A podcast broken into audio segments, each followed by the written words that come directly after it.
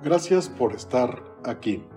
Bienvenidos a la tercera temporada de El Buen Cruel, un podcast de divulgación sin fines de lucro que promueve el arte de la literatura. Y preparamos semana con semana programas donde te platicamos de los grandes autores, una probadita de su obra, presentamos conductores invitados que son nuestros amigos y lectores de todas las edades, realizamos charlas y entrevistas con autores, plumas nuevas que vienen empujando fuerte en el mundo de la letra iberoamericana y que seguramente muy pronto serán grandes figuras de la literatura. El buen cruel busca, piensa, sueña, inventa formas novedosas de difundir la cultura, pues pensamos que este camino podrá llevarnos de manera segura a ser mejores seres humanos, personas, ciudadanos y así colaborar para tener un mundo mejor para todos. Nuestro esfuerzo no conoce fronteras, trabajamos incansablemente para traer hasta tus oídos un contenido de calidad y aportar. No obtenemos más ingreso que el cariño de ustedes y esto nos apasiona tanto que entregamos cuerpo y alma por ser mejores en cada episodio. Esta, esta tercera temporada tenemos muchas sorpresas para nuestro público.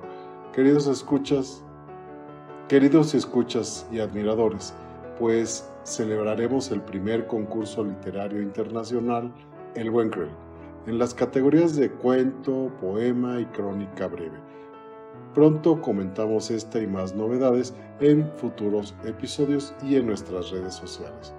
Bueno, creo que me tomé de más tiempo, así que a continuación comienza el primer episodio de nuestra tercera temporada y no es ni más ni menos que el programa de autores del mes, interpretado por locutores invitados, como siempre, nos entregan grandes trabajos que agradecemos de todo corazón, pues antes que nada son nuestros amigos. Muchas gracias a todos, comenzamos.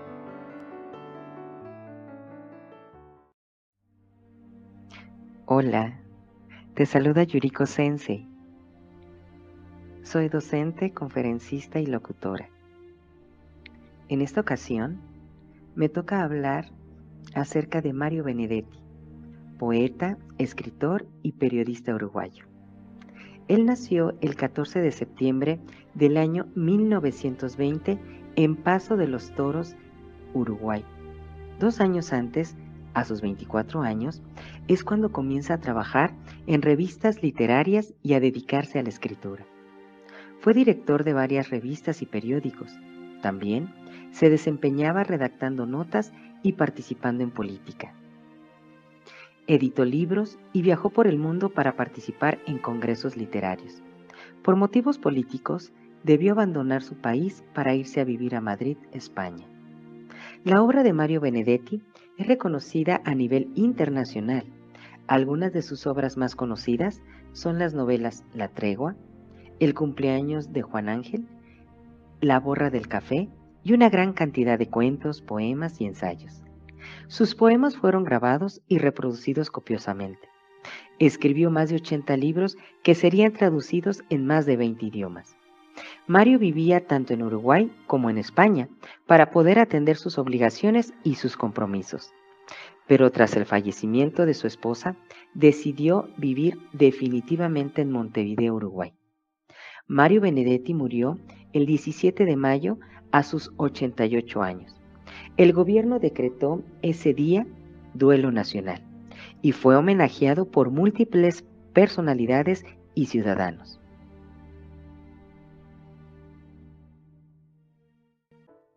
No te rindas.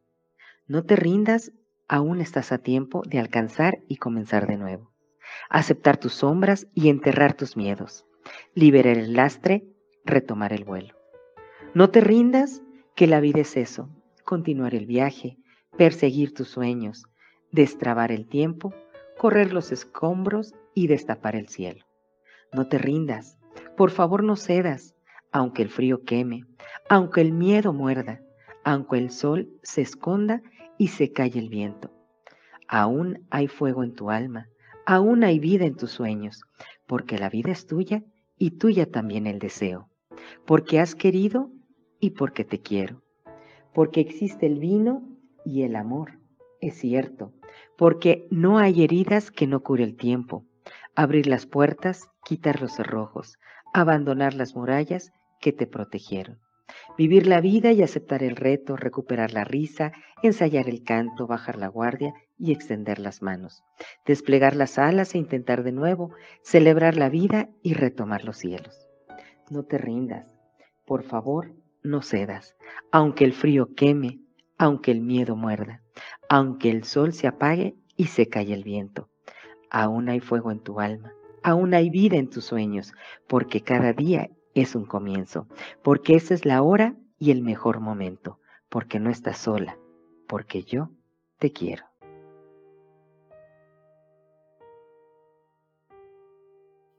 Mi nombre es Manuel Sánchez, tengo 25 años y soy ingeniero civil. Hablemos de Nicanor II Parra López, mejor conocido como Nicanor Parra.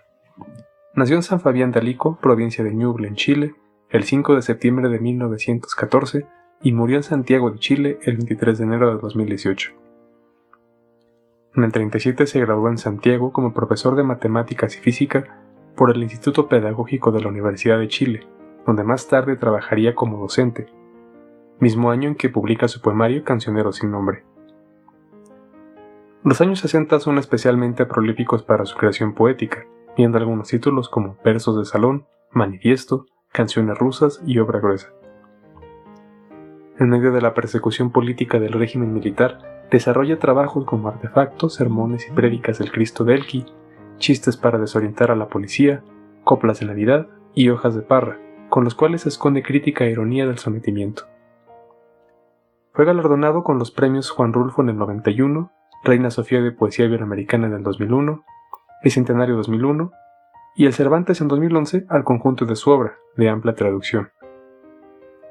Murió a los 103 años, dejando un legado marcado por el atrevimiento de romper con la rigidez poética, las corrientes y los estilos con los que se establecían los fundamentos que definieron a sus coetáneos.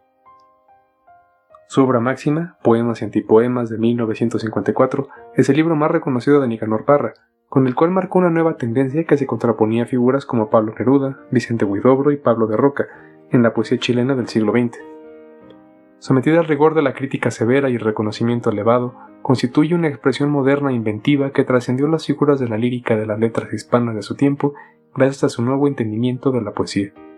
En su celebración, comparto ahora uno de sus poemas, así como un antipoema, ambos de la misma obra. Se canta al mar. Nada podrá apartar de mi memoria la luz de aquella misteriosa lámpara, ni el resultado que en mis ojos tuvo ni la impresión que me dejó en el alma.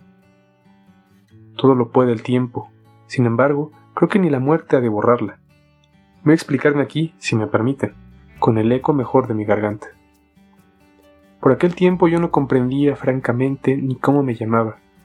No había escrito aún mi primer verso ni derramado mi primera lágrima. Era mi corazón ni más ni menos que el olvidado kiosco de una plaza. Mas sucedió que cierta vez mi padre fue desterrado al sur a la lejana isla de Chiloé, donde el invierno es como una ciudad abandonada. Partí con él y sin pensar llegamos a Puerto Montt una mañana clara. Siempre había vivido en mi familia en el valle central o en la montaña, de manera que nunca, ni por pienso, se conversó del mar en nuestra casa. Sobre este punto yo sabía apenas lo que en la escuela pública enseñaban, y una que otra cuestión de contrabando de las cartas de amor de mis hermanas. Descendimos del tren entre banderas y una solemne fiesta de campanas, cuando mi padre me cogió de un brazo y volviendo los ojos a la blanca, libre y eterna espuma que a lo lejos hacia un país sin nombre navegaba, como quien reza una oración me dijo, con voz que tengo en el oído intacta. Este es, muchacho, el mar.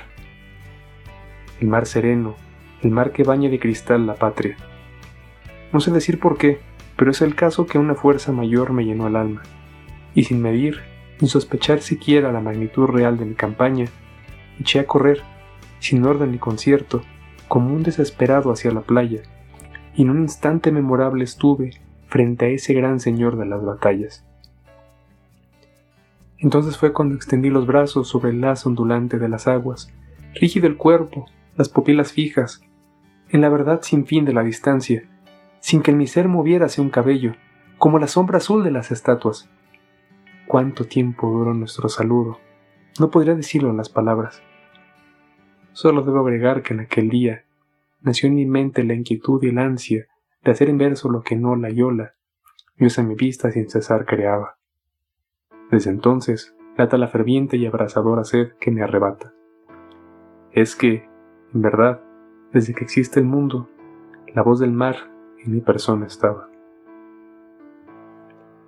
Cartas a una desconocida.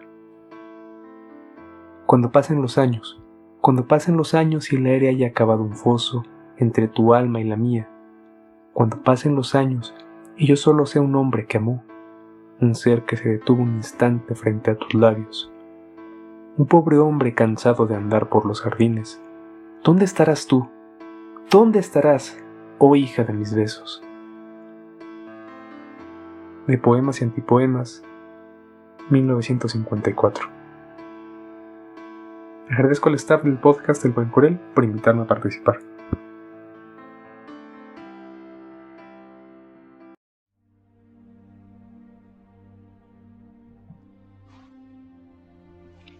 Hola amigos, amigas, ¿cómo están? Soy Alejandro Gallegos Rojas, escribo con el seudónimo Godier y les saludo cordialmente desde Loja, Ecuador. Hoy voy a hablar sobre Javier Marías, quien nació el 20 de septiembre de 1951 en Madrid, España, considerado uno de los novelistas españoles más reconocidos. Hijo del filósofo y ensayista Julián Marías y de la profesora y traductora Dolores Franco. Javier Marías estudió Filosofía y Letras y ejerció como profesor en la Escuela de Letras de Madrid en Oxford y en la Universidad Complutense de Madrid. Autor de los Dominios del Lobo, Travesía del Horizonte, El Monarca del Tiempo, El Siglo. Fue con la novela Corazón tan Blanco de 1992 con la que inicia una nueva vía en la que la memoria y el detallismo se funden para investigar sobre lo que se esconde en el ser humano.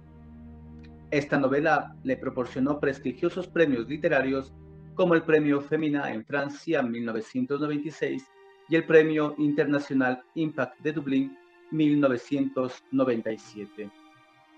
Otras de sus obras son Mañana en la batalla piensa en mí, por la que consiguió el premio Rómulo Gallegos, Cuando fui mortal y Vidas escritas, recreación novelística sobre biografía de escritores. Javier Marías fue nominado al Premio Nobel de Literatura en diversas ocasiones. El 29 de junio de 2006 fue elegido miembro de la Real Academia Española. Javier Marías falleció el pasado 11 de septiembre en Madrid por problemas derivados de una neumonía bilateral provocada por el COVID.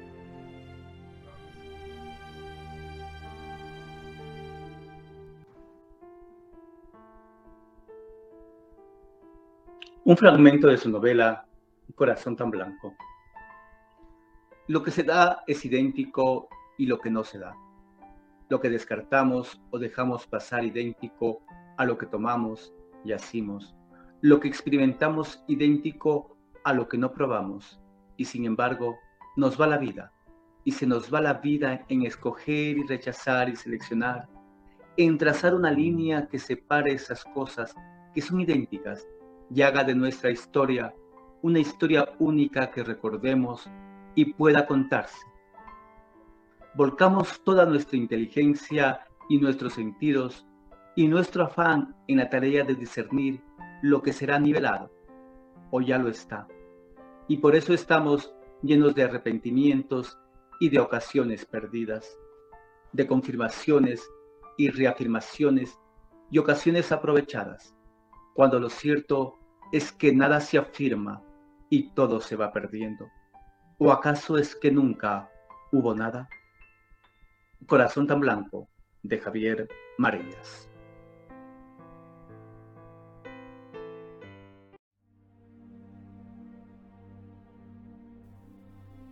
Hola, mi nombre es Patricia Rogel. Soy contadora pública y además soy voz y miembro del consejo editorial del podcast El Buen Cruel. Yo les hablaré de Chimamanda Ngozi Adichie. Ella nació el 15 de septiembre de 1977 en Aba, Enugu, Nigeria. Es escritora, dramaturga, novelista y feminista nigeriana. Desde niña leyó literatura inglesa y norteamericana.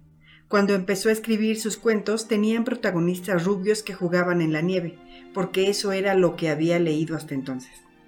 Pero luego fue incorporando elementos y personajes africanos a sus historias, influida principalmente por el gran escritor nigeriano Chinua Achebe. Su literatura trata temas complejos. Habla de machismo, violencia y discriminación, de relaciones interraciales, identidad y amor. Escribe de su África, pero también de Estados Unidos y un tipo de racismo camuflado que a ella le ha tocado vivir. Con el ensayo Todos deberíamos ser feministas del 2015, terminó de posicionarse como referente social y femenino. Su charla, que lleva el mismo nombre, acumula más de 4 millones de visitas en YouTube.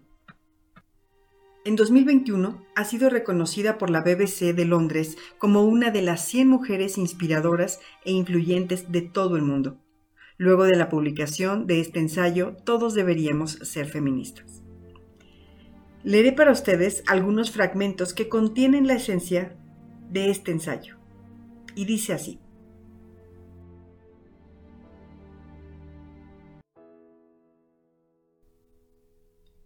Ocoloma era uno de mis mejores amigos de infancia. Vivía en mi calle y me cuidaba como si fuera mi hermano mayor. Si a mí me gustaba un chico, yo le pedía opinión a Ocoloma Ocoloma era gracioso e inteligente y llevaba botas de vaquero con las punteras picudas. En diciembre de 2005, Ocoloma murió en un accidente de aviación en el sur de Nigeria.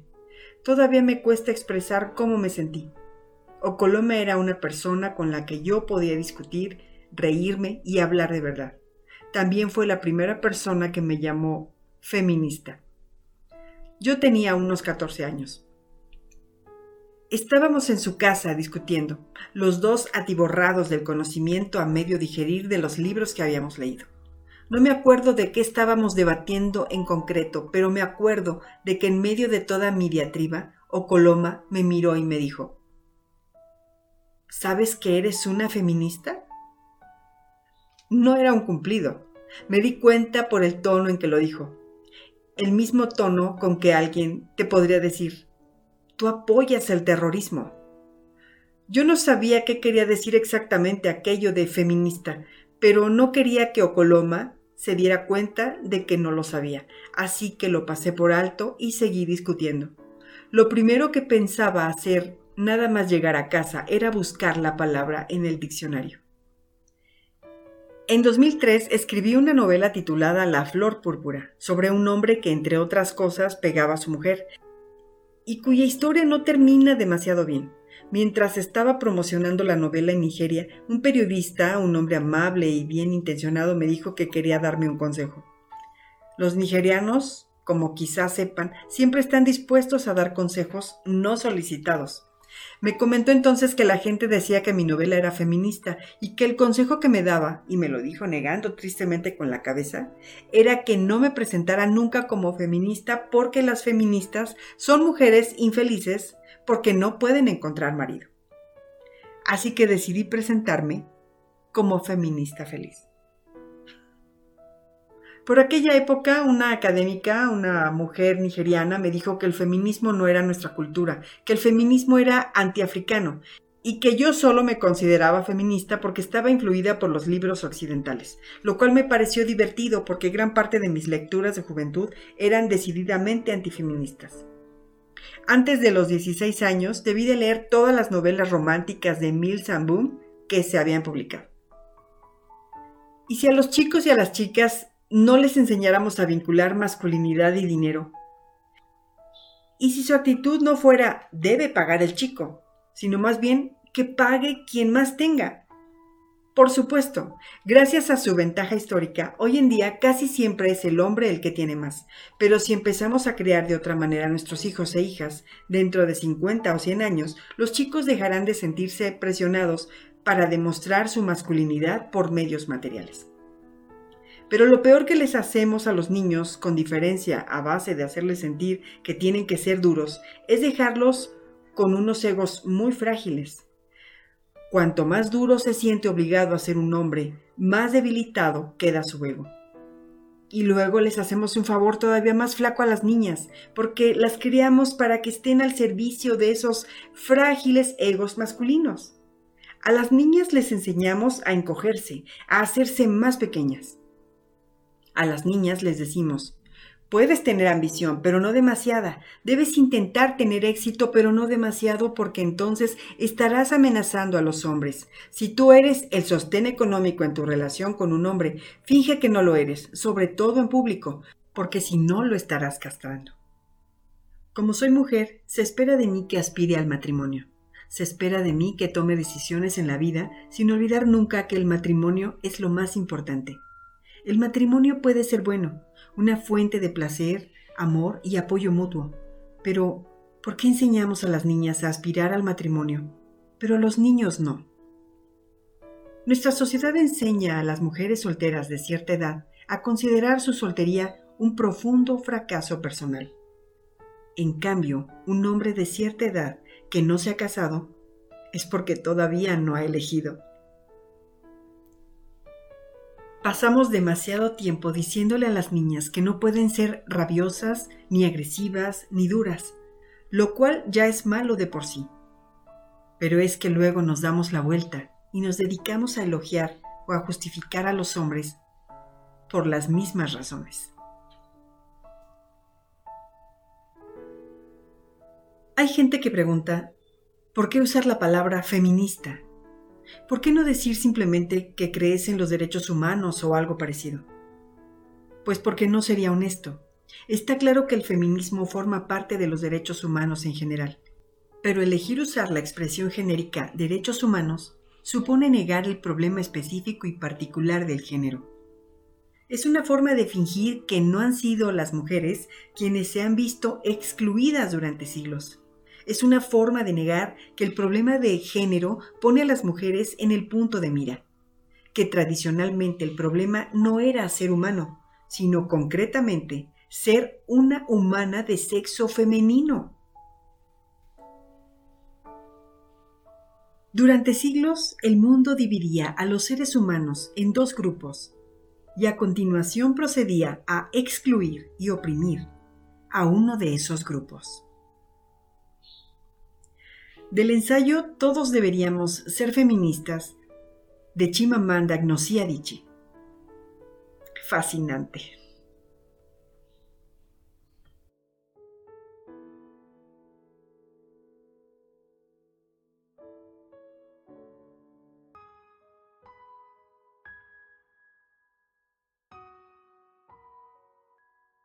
Muy buenas y cordiales tardes.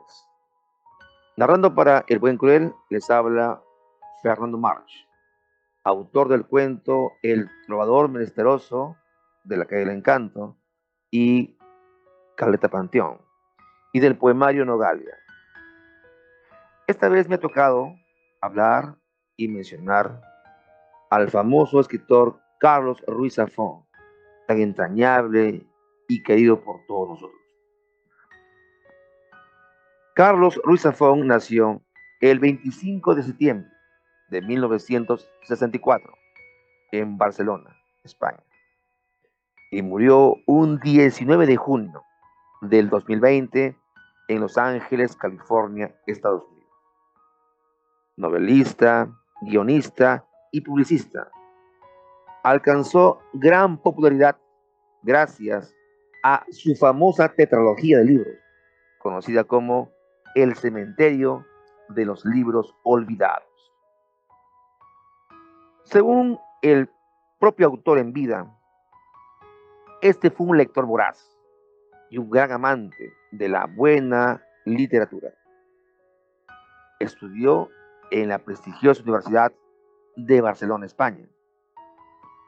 A continuación trabajó como agente creativo para varias agencias de publicidad, hasta la publicación de la que sería su primera novela de temática juvenil, llamada El Príncipe de la Niebla, que le valió el prestigioso premio EDB el año 1993. Fue Barcelona, su ciudad natal, la ciudad condal, la que le inspiró en mayor jerarquía una gran cantidad de escenarios para sus principales novelas. En el año 2001 presentó la que sería su primera novela, la primera obra maestra de su vida, la que lo llevó finalmente como obra cumbre, catapultándolo a la fama internacional.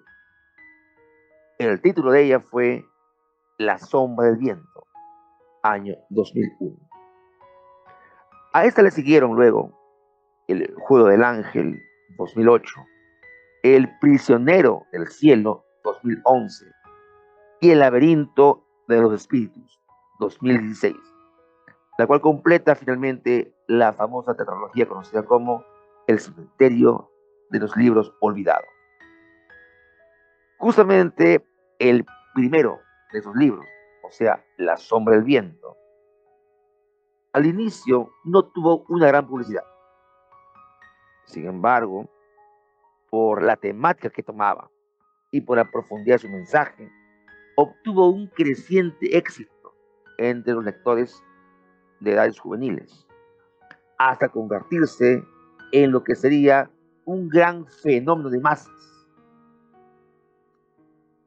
Este libro ha sido traducido a varios idiomas.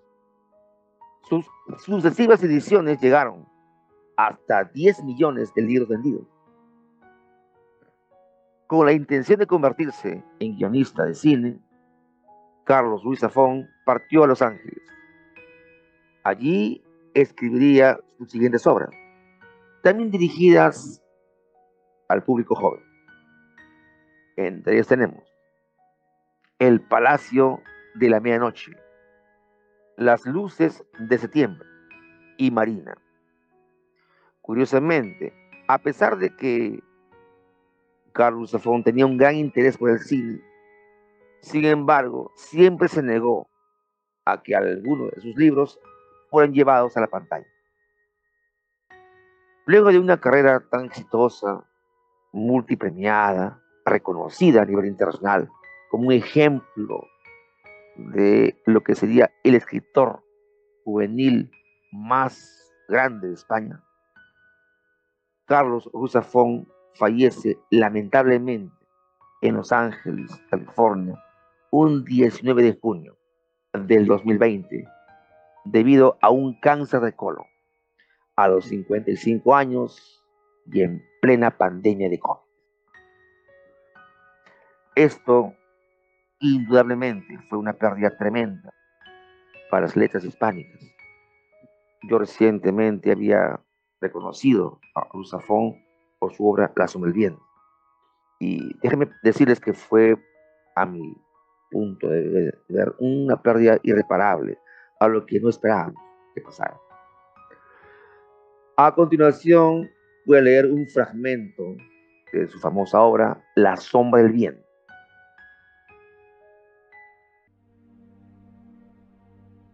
Un libro hermoso. Dice así, cada libro, cada tomo que ves, tiene alma. El alma de quien lo escribió y el alma de quienes lo leyeron y vivieron y soñaron con él. Cada vez que un libro cambia de manos, cada vez que alguien desliza la mirada por sus páginas, su espíritu crece y se hace fuerte. Hace ya muchos años, cuando mi padre me trajo por primera vez aquí, este lugar ya era viejo. Quizá tan viejo como la misma ciudad. Nadie sabe a ciencia cierta desde cuándo existe o quiénes lo crearon. Te diré lo que mi padre me dijo a mí Cuando una biblioteca desaparece, cuando una librería se cierra, cuando un libro se pierde en el olvido, los que conocemos este lugar, los guardianes, nos aseguramos de que llegue aquí, en este lugar, los libros que ya nadie recuerda, los libros que se han perdido en el tiempo, viven para siempre, esperando llegar algún día a las manos de un nuevo lector, de un nuevo espíritu. En la tienda nosotros los vendemos y los compramos, pero en realidad los libros no tienen dueño. Cada libro que ves aquí ha sido el mejor amigo de alguien. Ahora solo nos tienen a nosotros. Daniel. ¿Crees que vas a poder guardar este secreto? Mi mirada se perdió en la inmensidad de aquel lugar, en su luz encantada. Asentí y mi padre sonrió. Fue un fragmento de La sombra del viento de Carlos Rusafón, narrando para El Buen Cruel tu amigo Fernando March de Perú. Muchas gracias.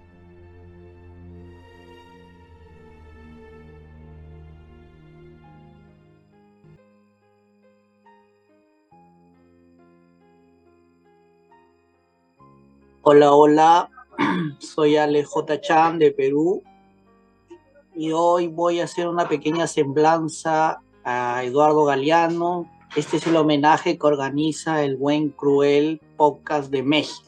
Eduardo Galeano nació en Montevideo, Uruguay, el 3 de septiembre de 1940 y fallecido el 13 de abril de 2015, considerado como el último intelectual latinoamericano. Nació en el seno de una familia de clase alta y católica. Siendo muy joven, se aventuró trabajando como obrero de fábrica, dibujante, pintor, mensajero, mecanógrafo y cajero de banco, entre tantos oficios. Cuestionó los privilegios de clases altas y se lanzó a conocer el mundo, el pueblo, Latinoamérica. Se interesó por las ideas de izquierda y los conflictos políticos que se dirimían en el continente se interesó por las ideas de izquierda y los conflictos políticos que ocurrían en el continente. Años más tarde dirigió el diario Época de la Izquierda Independiente. Para esa época ya era un intelectual respetado.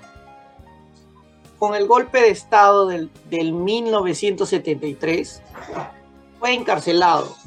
Sus libros fueron censurados y luego tuvo que exiliarse.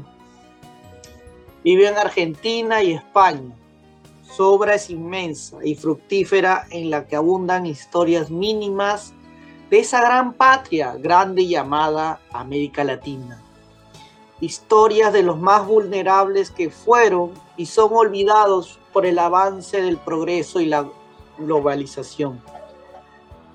Algunas de sus obras son Las venas abiertas de América Latina y El libro de los abrazos este último, leeré uno de los pasajes más famosos de El libro de los abrazos.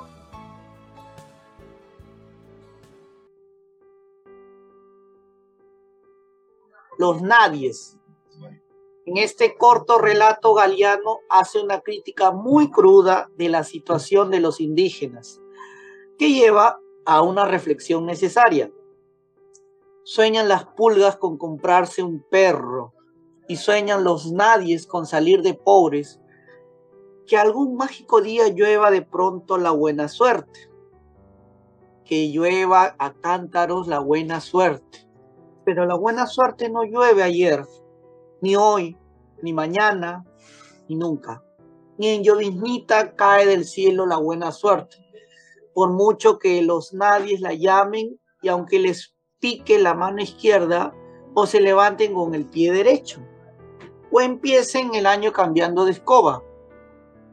Los nadies, los hijos de nadie, los dueños de nada.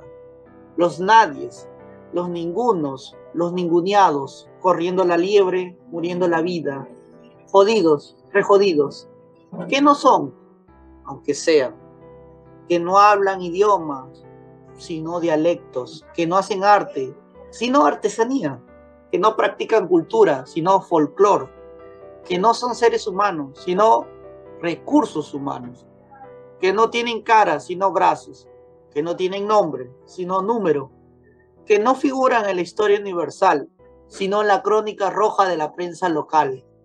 Los nadies, que cuestan menos que la bala que los mata. Los nadies de Eduardo Galeano. Muchas gracias. Se despide Alejo Tachán y un fuerte abrazo para el buen cruel de México.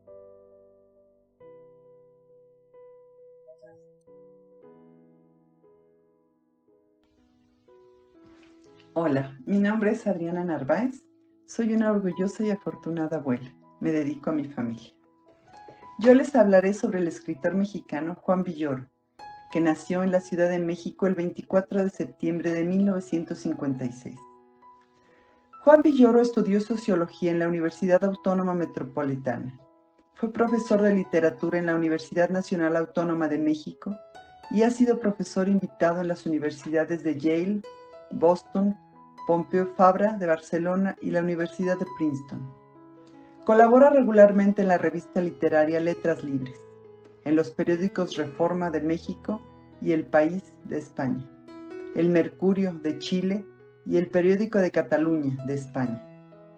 En 1991 publicó su primera novela El disparo de Argón, a la que siguieron Materia dispuesta de 1997, El testigo de 2004, con la que obtuvo el premio Herralde, otorgado por la editorial Anagrama. Llamadas de Ámsterdam de 2007 el libro Salvaje de 2008 y Arrecife, publicada en 2012. Premiado en sus múltiples facetas de narrador, ensayista, autor de libros infantiles y traductor de importantes obras en alemán y en inglés, Juan Villoro es reconocido como uno de los principales escritores latinoamericanos contemporáneos. Escuchemos un fragmento de su novela El Testigo, considerada una de sus mejores obras y dice así.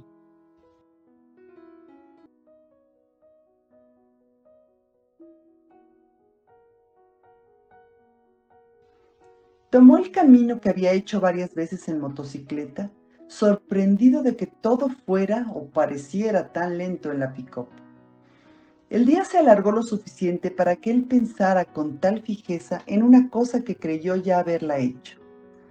Le pareció que antes de salir había desprendido al perro disecado del buró y ahora lo guardaba sobre su cama, como un agonizante para recibir adecuada sepultura.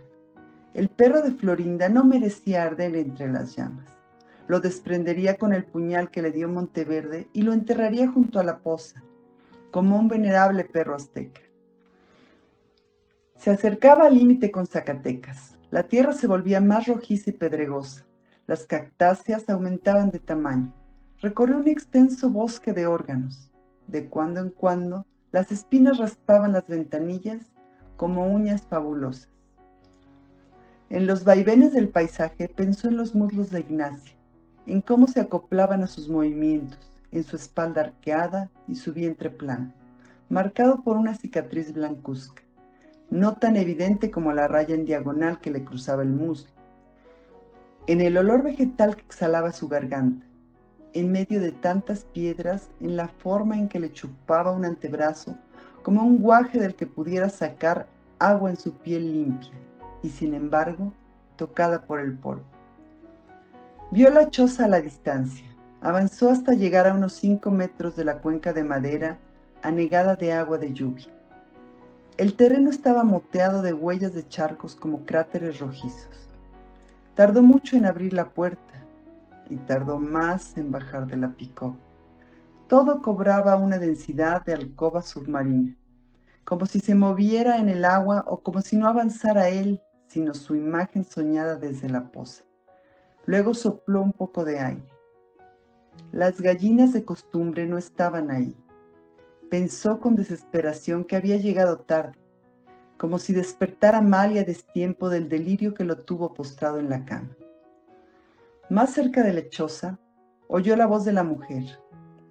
Se detuvo un momento en el quicio de la puerta. Uno de los niños estaba sentado a la mesa de palo. Escribía en un papel roto muy cerca de la hoja, como si tuviera mala vista. Ignacia le llevaba la mano. Julio se acercó y vio el esplendor elemental de la caligrafía. Letras redondas, cerradas, firmes. Una gota cayó sobre el papel. Julio estaba llorando. Ignacia sonrió como si todo fuera normal, mientras él sentía sus inconcebibles ropas mojadas, aferrado a una moneda vieja, y también sentía la mano que lo sacaba de ahí y lo ponía en la orilla, fuera del mundo, donde se oía el paso de una carreta, con un estudiante de Santo Tomás al que un perro ladraba sin motivo. Hice agua de semillas, Ignacia le tendió un tarro. Julio bebió. ¿A qué sabe? le preguntó ella. Julio cerró los ojos. Cuando los abrió, todo estaba un poco nublado. Sintió que salía del agua. Ignacia guardaba su respuesta. Lo vio con intención de algo, como si él fuera un problema y eso le gustara. Sabe a tierra, dijo Julio. El testigo, de Juan Villoro. Agradezco al staff del podcast El Buen Cruel y especialmente a mi amiga Patti Rogel por invitarme a participar. Y les deseo mucho éxito en esta tercera temporada.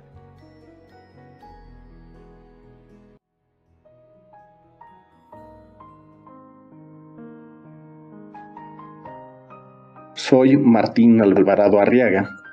Tengo 54 años, soy licenciado en Derecho y les hablaré de Miguel de Cervantes Saavedra. Nació en Alcalá de Henares el 29 de septiembre de 1547 y murió en Madrid el 22 de abril de 1616. Novelista, poeta, dramaturgo y soldado español, considerado la máxima figura de la literatura española y universalmente conocido por haber escrito El ingenioso hidalgo Don Quijote de la Mancha, conocida habitualmente como El Quijote de la Mancha que muchos críticos han descrito como la primera novela moderna y una de las mejores obras de la literatura universal, además de ser el libro más editado y traducido de la historia, solo superado por la Biblia. Se le ha dado el sobrenombre de Príncipe de los Ingenios. Don Quijote de la Mancha es la novela cumbre de la literatura en lengua española. Su primera parte apareció en 1605 y obtuvo una gran acogida pública. Pronto se tradujo a las principales lenguas europeas y es una de las obras con más traducciones en la historia de la literatura. Con esta obra, la pretensión de Cervantes fue combatir el auge que habían alcanzado los libros de caballerías, satirizándolos con la historia de un hidalgo manchego que perdió la cordura por leerlos, creyéndose caballero andante. Leeré para ustedes el fragmento final de esta fascinante obra, el gran clásico de la literatura universal.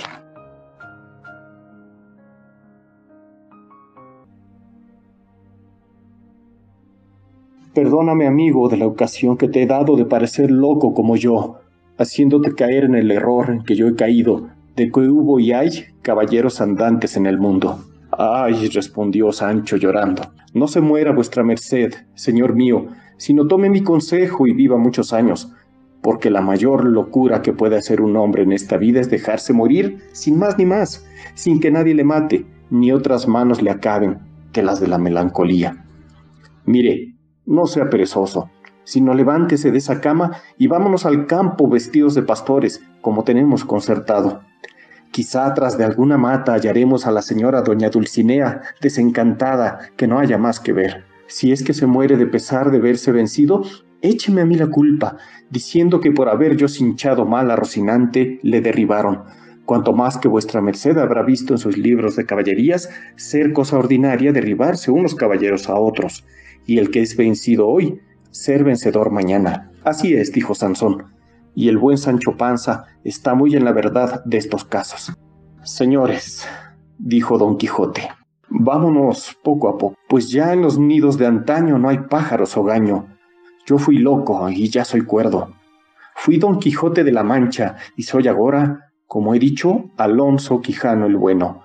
Pueda con vuestras mercedes mi arrepentimiento y mi verdad volverme a la estimación que de mí se tenía, y prosiga adelante el señor escribano. El Quijote de la Mancha, de Miguel de Cervantes. Agradezco al podcast El Buen Cruel por su invitación a participar en este episodio de apertura a su tercera temporada. Y gracias especiales a mi amiga Patti Rogel.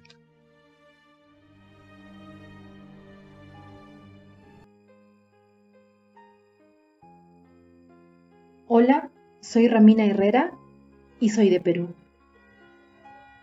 Leeré una breve reseña de Laura Esquivel, así como un fragmento de su obra más conocida. Laura Esquivel nació el 30 de septiembre de 1950 en la Ciudad de México. Cursó estudios de educadora, así como de teatro y creación dramática, y se especializó en teatro infantil. Fue cofundadora del Taller de Teatro y Literatura Infantil adscrito a la Secretaría de Educación Pública. En 1980, Laura Esquivel se introdujo en la creación de guiones cinematográficos, debutando en 1985 con el guion de la película Chidowan.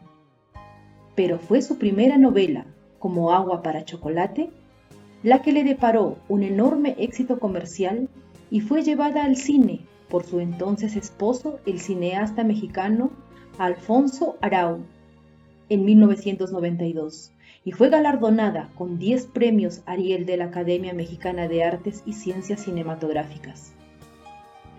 Tanto la película como el libro, traducido a más de 30 idiomas, tuvieron mucho éxito en diversos países. En 1994 le otorgaron el premio AVI, galardón que por primera vez fue concedido a una escritora extranjera. Otra de sus obras son la novela La ley del amor, el libro de cuentos Íntimas suculencias, el libro infantil Estrellita marinera, las novelas Tan veloz como el deseo, Malinche, A Lupita le gusta planchar y mi negro pasado. Leeré el fragmento de Como agua para chocolate del capítulo 3.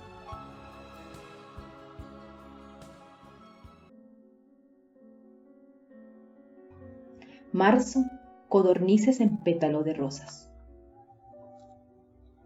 A partir de la muerte de Nacha, Tita se hizo cargo de la cocina totalmente ella se sentía muy triste y sola. Pedro se daba cuenta y al cumplir un año en la cocina, le regaló a Tita un ramo de rosas. A Rosaura no le fue muy grato, ya que estaba esperando su primer hijo. Mamá Elena le ordenó a Tita que tirara las flores a la basura. Ella se fue a la cocina y las apretó contra su pecho sin darse cuenta de que sus manos le, le sangraban y su pecho había manchado las rosas. De pronto, escuchó a Nacha, que le decía al oído una receta que se preparaba con los pétalos de rosas. Fue una mezcla explosiva, expresó Pedro, que era un manjar de los dioses. Rosaura se fue indignada a su habitación. Doña Elena dijo que faltaba sal, aunque sabía que no era verdad pero en Gertrudis tuvo un efecto afrodisíaco, que tuvo que darse un baño de agua fría, y el calor era tanto que el baño se incendió y un olor a rosas se expandió, lo que hizo que Juan fuera al rancho y al encontrar a Gertrudis corriendo desnuda, la subió a su caballo y se la llevó. Pedro y Tita los miraban desde el patio y cuanto más se alejaban, ellos lloraban por no haber tenido el valor de, fugar, de fugarse para vivir su amor como ellos. Era la primera vez que Pedro veía a una mujer desnuda, ya que había tenido intimidad con Rosaura por medio de la sábana nupcial, la cual tenía un agujero en medio y se asomaban las partes nobles de la mujer. Pedro nunca había tenido el deseo de ver a Rosaura desnuda, pero a partir de ese momento deseaba Tita. Cuando mamá Elena preguntó lo que había pasado, dijeron que los federales habían incendiado el baño y se habían raptado a Gertrudis. Entonces se enfermó de la pena y poco antes de morir supo que Gertrudis trabajaba en un burdel en la frontera y prohibió que se mencionara su nombre. Quemó sus fotos y su acta de nacimiento. Desde entonces, Tita preparaba cada año ese platillo en memoria de la libertad de su hermana.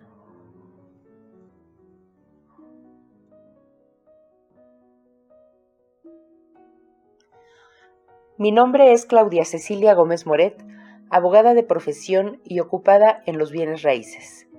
Yo les hablaré sobre Truman Streckfus Persons, mejor conocido bajo el seudónimo de Truman Capote. Escritor y guionista estadounidense, nació en Nueva Orleans, Estados Unidos, el 30 de septiembre de 1924. Vivió gran parte de su infancia en Alabama con sus abuelos. Allí nació su pasión por la literatura, además de una gran curiosidad por los acontecimientos que ocurrían en su tiempo, lo que él posteriormente llamó un estilo de ver y oír. Según sus propias palabras, empezó a escribir para mitigar el aislamiento sufrido durante su infancia. La disciplina del reportaje de investigación dio como resultado su célebre novela A Sangre Fría, de 1966, creadora del género de la novela de no ficción o novela testimonio, considerado su trabajo más elogiado. Otras novelas suyas son Miriam de 1945, El arpa de hierba de 1951, Desayuno en Tiffany's de 1958 o el desgarrador autorretrato del autor y su imaginario gemelo Música para camaleones de 1980. Una depresión le condujo hacia el consumo de psicofármacos y alcohol que le acarrearon graves consecuencias en su salud. Truman Capote murió en Los Ángeles, California, el 25 de agosto de 1984, víctima de cáncer de hígado a los 59 años. La novela Desayuno en Tiffany's narra la peculiar amistad entre una joven de 19 años y un escritor anónimo. Ambos son vecinos en el mismo edificio. El singular estilo intrigante y misterioso de Truman Capote son el aderezo perfecto para que el lector se sienta seducido con esta novela que nos describe los años 40.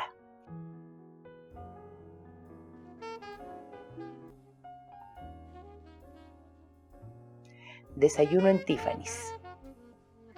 No se enamore nunca de ninguna criatura salvaje, Mr. Bell.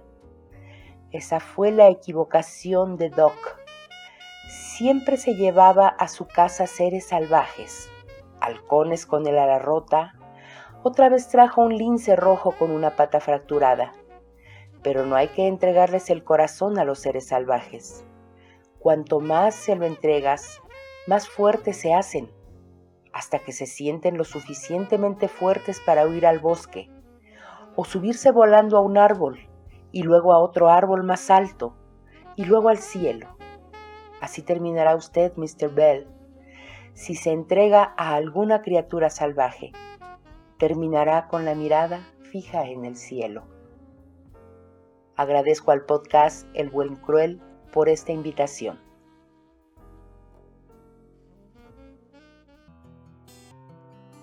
Amigos, ahí lo tienen. En este episodio no fue fácil decidir qué autores presentaríamos para ustedes, porque el mes de septiembre es testigo del nacimiento de grandes autores como los que acaban de escuchar, entre muchos otros de los que ya antes les hemos compartido algo de su vida y su obra. Así cerramos este episodio con la satisfacción de citar a estos grandes maestros de la literatura. Cerramos septiembre. Pronto volveremos con más autores, más libros y algunas sorpresas. Somos el Buen Cruel. Muchas gracias.